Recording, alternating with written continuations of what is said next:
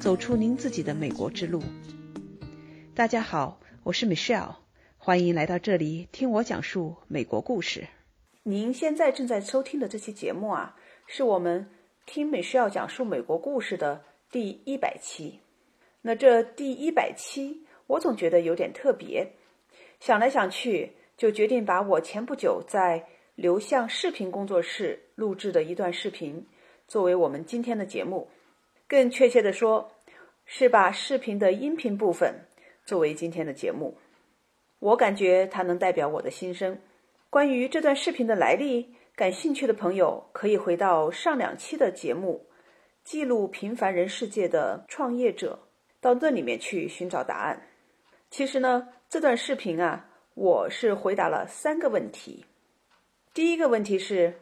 你几年前离开了微软开始创业，那你现在正在做的一个事业到底是什么？现在做的事情哈，我们叫做 Pacific Technologies Consulting Group 太平洋科技咨询。那这个公司的目的呢，也就是帮助咱们中国的企业或者机构去学习美国西方的一些先进的管理理念和方法，能够让企业或者这些机构发展的更好。呃，也帮助他们进入或扩展他们的业务到美国这边来。那同时呢，我们呢也是帮助美国的企业去学习中国的市场、中国的一些新的一些管理模式啊，一些不同的做法，让他们的业务也能够做得更好。围绕这些的话呢，我们实现的方式，目前为止是有这么几块儿。一个呢是做呃培训和咨询。培训角度的话呢，咱们中国有很多的企业家，他很想得到一些国际的视野。也很想向国外的其他的国家、其他的企业去学习。我感觉这也是一个很好的能够帮助他们的一个机会，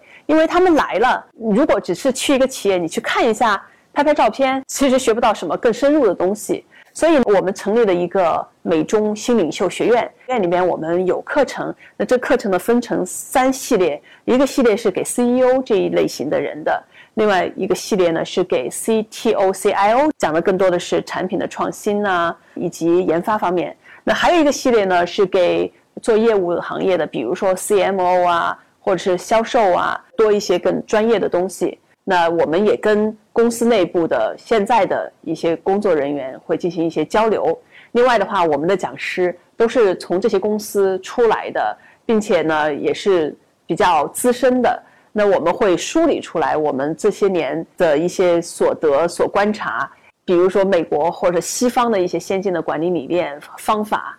会把它总结出来，并且把它变成我们中国人能够接受的方式传递过来。这是一个。那如果说中国的企业想走得更深，帮我们看看我们现在的这个情况怎么去做，或者我怎么进到美国市场，这时候我们就会做咨询。所以这是第一块，咨询和培训是双向的。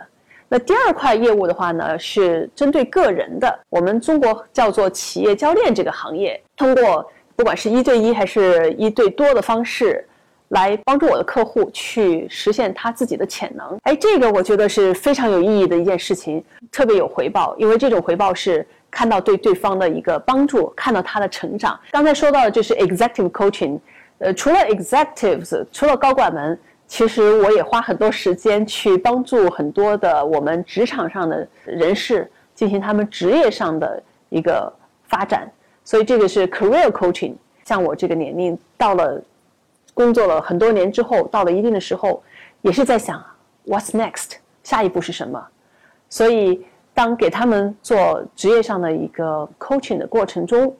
帮助大家找到他们自己的方向，也是非常 rewarding 的。呃，因为每次在进行这些沟通之后，看到对方从原来的迷惑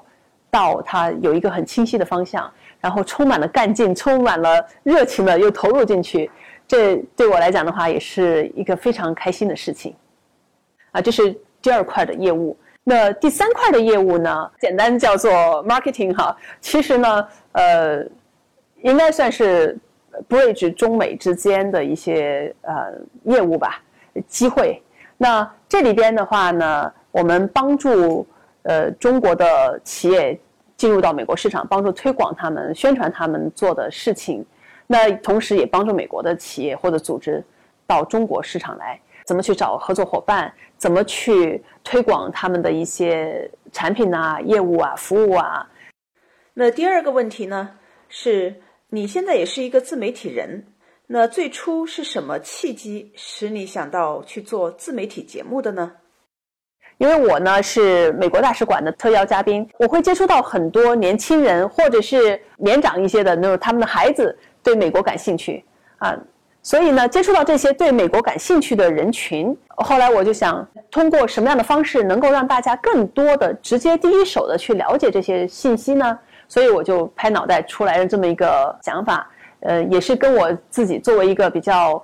忠实的喜马拉雅和得到的用户有关系，因为我经常听别人的音频，所以我当时想，哎，我可以做一个这样的节目呀。我做一个节目，那除了我自己去分享，那我可以去通过我身边的很多的人来分享在美国的点点滴滴。我的访谈节目是分季的，那我们做过一些在美国的大公司工作的人员，他们的工作、学习、生活是什么样的情况。那我们也做过一些在美国上学的留学生，他当年是怎么去留学的？那他留学的这个经历是什么样的？不同年龄段的学生，以及他们家长的一些反应。那我们还去访谈一些创业者，现在这一季正在做的是创业，所以我会讲到在美国创业的，或者是说从美国又回到中国进行创业的这些人，他们的经历。说实话，这个节目其实是一个公益型的。做了有一年半的时间了，一直坚持下来，每个星期出一期。做的过程中其实是受到很大的鼓励哈。一个是我发现自己有一个把自己的一个喜欢跟人聊天的爱好，居然把它变成了一个有意义的事。第二点的话，对我更大的鼓励是，当我跟别人去进行访谈，分享了人家的故事的时候，这个故事、这个人的事情对我来讲是很有启发的。呃，比如说前不久做过一个访谈的节目，题目叫做。给四十岁一个崭新的开始，那这个又回到我看到的一些现象，很多人到了一定的年龄，到了四十多岁之后就等着退休，或者是觉得我的人生就这样了，我的事业就这样了。但是我有一个原来在微软的同事，在四十多岁的时候丢了工作，但是这个变成了一个新的机会，他从这里开始来考虑我后面要做什么。然后开辟了一片崭新的天地，做得非常非常好，而且他做的事情，他觉得是对很多人是有益的，所以从他的角度来讲，是充满了热情去做的。通过这些小小的点点滴滴的故事，能够帮助很多人产生一些新的想法，找到他们自己的一些共鸣，我觉得是一件非常有意义的事情。所以一集又一集的就这么做下去了。而且从我个人角度来讲的话，我觉得有好多好多故事，好多好多的人要继续去挖掘，啊，会继续做下去。我现在有自己的自媒体的节目，那中文的呢是在喜马拉雅上，叫做 Tim Michelle 讲述美国故事，是向咱们中国人来介绍美国，在美国的生活、学习、工作等等等等。也有一个英文的节目，是在美国的一个电台叫 Voice America 上面，节目的名字叫做呃 In China with Michelle 周。目的是帮助全世界的人民去了解我们中国，我们中国现在到底是什么样子的。第三个问题是，你对自己未来的期望是什么？从微软出来创业的时候，想的是我要去做咨询、做培训，到我慢慢的增加了 coaching 的这种业务，到我又去做自媒体，在这个过程中是一直在变化的，一直在增长。但是没有变的是我的初心，是我一直想做的事情，帮助。中美这两个国家的人和组织学习